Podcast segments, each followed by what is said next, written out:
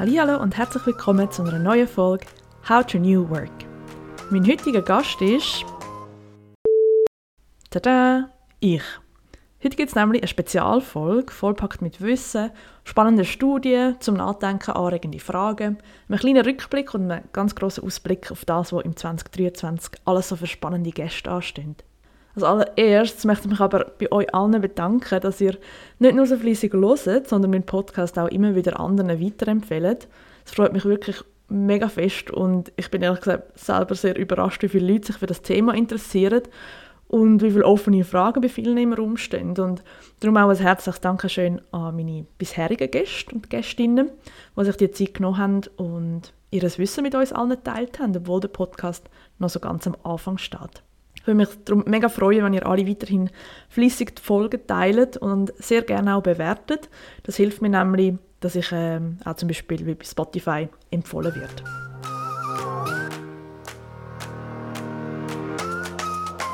Das ist dein Podcast rund um Themen von New Work. Ja, ich werde euch heute mitnehmen auf einen kleinen Deep Dive ins Thema New Work. Ich beschäftige mich selber ja schon seit mehreren Jahren mit diesen neuen Arbeitsformen und das am liebsten auch gerade an mir selber ausprobieren.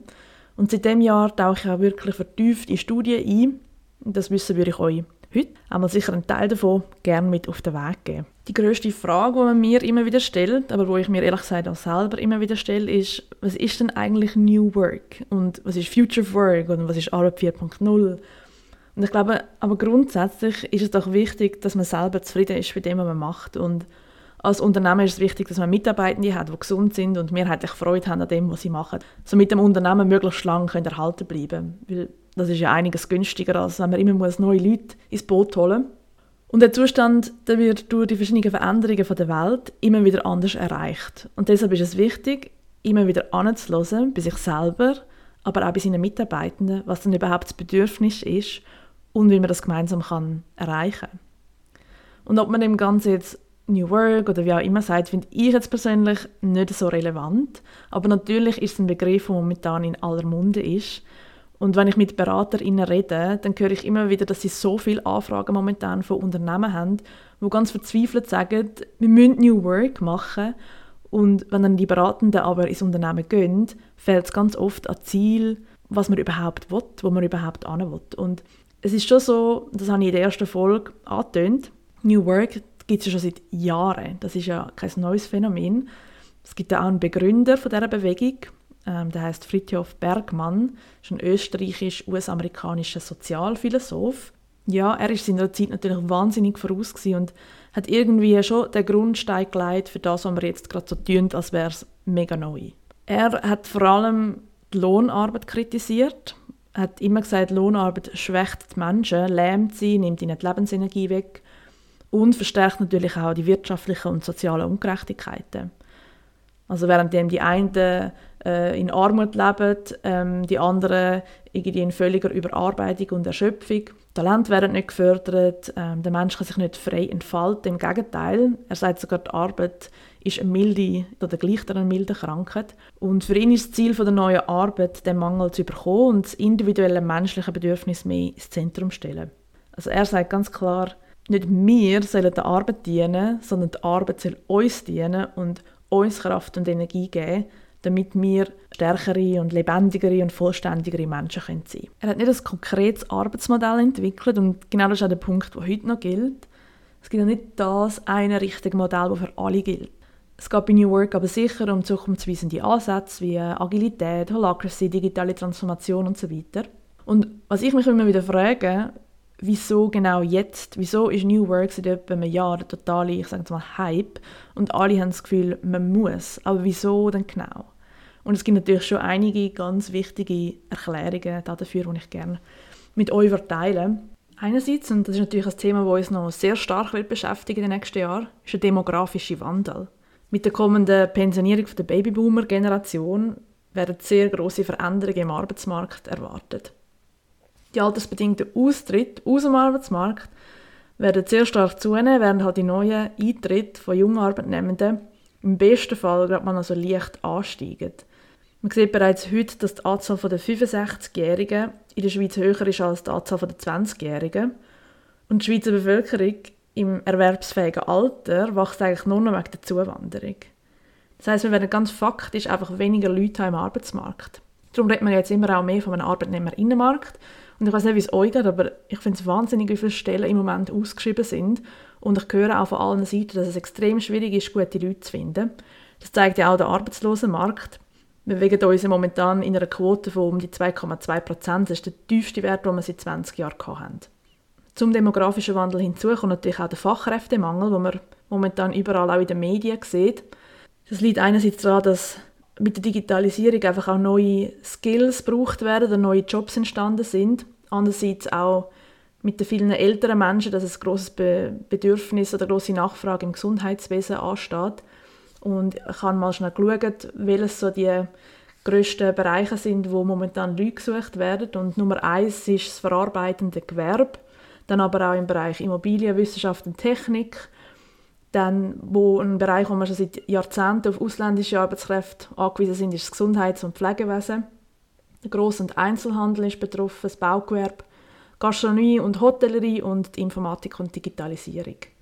Das heißt natürlich für das Unternehmen, wenn sie vom demografischen Wandel oder vom Fachkräftemangel betroffen sind, müssen sie attraktiv bleiben für die Leute, die bereits bei ihnen arbeiten und attraktiv werden für Leute, die sie gerne im Unternehmen hätten. Da einfach Employer Branding noch als Stichwort. Ein weiterer Faktor ist Digitalisierung, also die neuen Technologien, es einem ermöglichen oder was einem möglich machen, ganz anders zu arbeiten als noch vor ein paar Jahren. Aber es braucht das natürlich auch neue Arbeitsweisen, Regeln, neue Ausbildungen etc. Und wir haben natürlich auch den Innovationsdruck. Also wir sehen die anderen Länder, wie es vorangeht und wollen dort oder müssen auch unbedingt mitheben. Ein weiterer Grund, wieso das New Work momentan so omnipräsent ist, ist natürlich die Pandemie.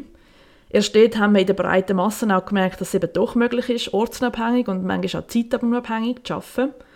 Das hat jetzt aber zur Folge, dass einerseits Leute wieder ins Büro gehen, andere aber nicht und die hybride, hybride Lösungen einfach unglaublich herausfordernd sind zum Führen. Die Technologie muss aber auch verheben, also ich glaube, wir kennen jetzt alle nichts die mühsamer, als wenn man immer eh schon vollen Terminplan Zeit noch muss aufwenden muss, dass irgendwie der Ton funktioniert oder man hat gerade kein Internet. Und dann müssen natürlich die Mitarbeitenden auch wissen, für welche Art von Meetings muss man physisch vor Ort sein, für welche nicht das ganze Zwischenmenschliche geht natürlich der, im Remote-Arbeiten gewissermaßen auch ein verloren. Ich komme dann noch mit ein paar spannenden Studien und Zahlen zu dem Thema zurück. Ein weiterer Grund ist der gesellschaftliche Wandel. Es kommt jetzt eine neue Generation an, mit der Generation Z, mit ganz anderen Bedürfnissen und Ansprüchen, wo sie natürlich in einer Zeit von einem Arbeitnehmerinnenmarkt auch viel eher stellen können. Zudem ist Diversity zu einem wirklich endlich präsentere Thema geworden, aber auch Nachhaltigkeit und auch der große Wunsch bei den Leuten nach mehr Zeit für sich selber. Ich kann das jetzt Work-Life-Balance nennen, aber grundsätzlich ja einfach mehr Zeit für Selbstverwirklichung und man merkt langsam, dass Schaffen eben nicht alles ist und leider oft uns auch krank macht, so wie wir es im Moment machen. Haben also gesehen, es gibt ganz viele verschiedene Gründe für die Aktualität von dem Thema New Work. Einerseits der demografische Wandel, der Fachkräftemangel, der Technologiefortschritt, die Pandemie, der gesellschaftliche Wandel. Und ich bin sicher, die Liste könnte man noch ergänzen. Und all die momentanen Ausgangslagen pushen natürlich das Konzept von New Work. Übrigens hat auch das Zukunftsinstitut das Thema New Work als Megatrend aufgenommen. Sie haben das mit so einer Art U-Bahn-Karte illustriert und es ist super spannend zu sehen, was für Trendthemen sie dort New Work alles unterordnet. Dort ist zum Beispiel Unternehmenskultur drin, natürlich Remote Work, aber auch Startup Culture oder Lifelong Learning, also lebenslanges Lernen. Ich verlinke euch sonst die, Website noch in den Show Notes. Und ihr seht, New Work ist also so viel mehr als einfach Homeoffice. Und es geht so viel mehr auch darum, was will ich denn überhaupt? Und für diese Frage zu beantworten, kann ich euch übrigens das Buch Big Five for Life empfehlen von John Strilecki. Da geht es auch darum, für sich zu definieren, was sind die fünf Themen, denen ich den grössten Teil von meinem Leben widmen will. Was erfüllt dich im Leben und mit Energie, wobei, wo, wo blühe ich auf und wo schaffe ich auch Höchstleistungen. Es geht bei New Work natürlich aber auch zum Beispiel um Gesundheit am Arbeitsplatz. Im Barometer Gute Arbeit von Travail Suisse und der Berner Fachhochschule, wo jetzt gerade rausgekommen ist, zeigt, dass fast zwei Drittel angeben, gelegentlich auch in der Freizeit müssen arbeiten um den Anforderungen überhaupt gerecht zu werden. Und die Zunahme der Arbeitsbelastung ist für ein Drittel der Arbeitnehmenden ein möglicher Kündigungsgrund. Es ist also enorm wichtig, dass man sich das als Führungskräfte als Unternehmen bewusst ist und da ganz klare und offene Kommunikation schafft und auch Lösungen sucht gemeinsam, wie man das kann verhindern kann. Eine weitere Studie aus Deutschland vom Deutschen Gewerkschaftsverbund, ebenfalls von dem Jahr, zeigt, 40 Prozent der Beschäftigten fühlen sich durch Digitalisierung stärker belastet in ihrer Tätigkeit.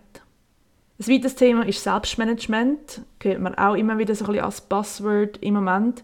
Da haben wir nächstes Jahr auch noch jemanden, eine Gästin, die darüber reden wird. Freue ich mich sehr. Dort geht es wirklich darum, sich selber Ziel zu stecken, sich selber zu motivieren und zu wissen, wenn man muss führen, wenn man muss folgen und wenn es vielleicht auch am besten ist, sich unabhängig von anderen zu machen. Das große Thema bei New Work ist auch Produktivität. Da habe ich eine super Studie, die ich euch empfehlen kann, nämlich die Work Trend Index Studie von Microsoft. Die haben jetzt im Sommer 2022 20.000 Leute via Online-Umfrage in elf Ländern befragt und zudem Billionen von Microsoft 365 Aktivitäten trackt und in einerseits festgestellt, dass die Anzahl der Besprechungen pro Woche für den durchschnittlichen Microsoft Teams-Nutzer seit Beginn der Pandemie weltweit um 153 Prozent zugenommen hat. Und zusätzlich zu der ohnehin schon extrem hohen Anzahl von Besprechungen haben die überlappende Meetings, also Doppelbuchungen im vergangenen Jahr, nochmal um 46 Prozent pro Person zugenommen. Also nicht nur, dass wir schon extrem viele Meetings haben, wir buchen sie uns noch doppelt. Dann während diesen Meetings sind mindestens 42 Prozent Multitasking betreiben, also denen, dass sie aktiv während der Meetings E-Mails schreiben oder Chatnachrichten schreiben. Und da drin ist noch nicht eingerechnet all die Mails, die reinkommen, die man liest, oder die Chatnachrichten, die man empfängt, während man in einem Meeting ist. Also wir machen so unglaubliches Multitasking und ich glaube, vielleicht kann ich da auch mal eine Folge dazu machen, aber da gibt es auch so viele Studien dazu, die zeigen, dass das einfach ähm, überhaupt nicht zur Produktivität ähm, beiträgt, sondern wirklich eigentlich die Fokus, Hyperfokus-Zeit eigentlich am produktivsten ist. Mit dem Thema Remote Work kommt natürlich auch der Aspekt vom Vertrauen auf. Und ich finde es wirklich spannend. Je mehr ich mit Führungskräften rede, umso mehr bestätigt es mir auch die These, die in dieser Studie von Microsoft ebenfalls Thema ist. Die haben nämlich herausgefunden, dass 87 der Angestellten sagen, sie seien produktiv, wenn sie remote arbeiten aber nur 12% der Führungskräfte sagen, sie vertrauen darauf, dass die Leute, auch wenn sie remote arbeiten, produktiv sind. Also es ist so eine riesige Diskrepanz dazwischen. Das nennt sich, das ist ein Phänomen, das nennt sich Produktivitätstheater. Führungskräfte haben also Angst, dass Produktivitätsverlust zurückzuführen sind, dass eben die Mitarbeiter nicht arbeiten, obwohl die Arbeitsstunden und die Anzahl der Sitzungen und die anderen Aktivitätszahlen enorm gestiegen sind. Das führt dann auch zu einem weiteren Phänomen, nämlich der digitale Präsentismus, wie man dem sagt. Da gibt es eine spannende Studie von GitLab, die heißt Killing Time at Work. Die haben 2000 Leute, ähm, ähm, also Wissensarbeitende, gefragt in den USA und in der UK und herausgefunden, dass 54% der Leute den Druck spüren, sie müssen zeigen, dass sie produktiv sind, wenn sie remote arbeiten. Das führt dazu, dass pro Person, pro Tag, man 67 Minuten dazu aufwendet, um zu zeigen, dass man produktiv ist. Aber nur ein Viertel sagt, dass sie in dieser Zeit auch wirklich produktiv sind. Also das ist ein Wahnsinn. Das sind also Aktivitäten, die man dann macht, wie man nimmt am Meeting teil, obwohl es eigentlich nicht unbedingt notwendig wäre, oder man, man antwortet auf eine Chat-Nachricht, wie im Team-Chat mit dem Text oder Emoji, oder man schreibt E-Mails, einfach zum zeigen, hey, ich bin im Fall am Arbeiten. Also wir haben sie irgendwie wie verpasst, den Vorteil von Remote Work auch wirklich zu nutzen. Nämlich, dass man zum Beispiel auch mehr asynchrone Arbeit machen kann. Also eben nicht unbedingt immer gleichzeitig, alle gleichzeitig müssen online sein, sondern dass man auch dann kann arbeiten kann, wenn man selber am produktivsten ist oder am kreativsten oder wenn es einem halt auch in seinen Alltag passt. Genau das ist ja eigentlich Schöne von Remote Work. Ihr seht, New Work ist mega vielseitig und es ist vor allem mega individuell. Und genauso wie wir Menschen und die Unternehmen.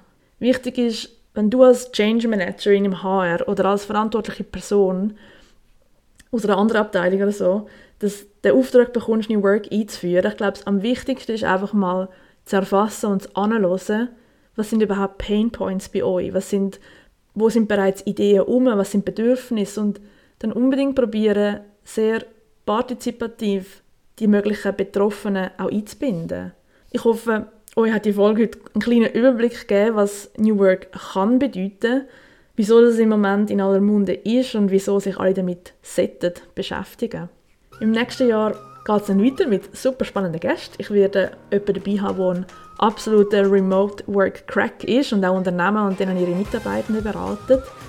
Dann jemand aus der New Work Beratung mit Fokus auf Arbeitspsychologie. Dann ist jemand zu Besuch, der ein Profi ist in der Gestaltung von Arbeitsort, also wirklich die physischen Räumlichkeiten.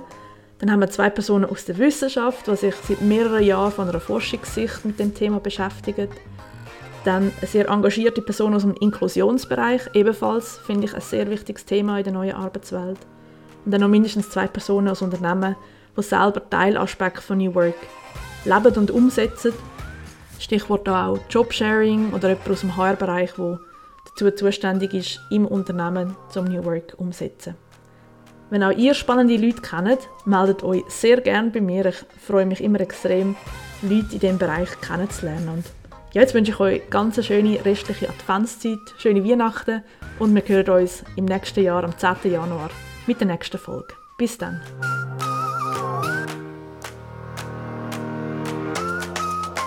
Das ist dein Podcast rund um Themen von New Work.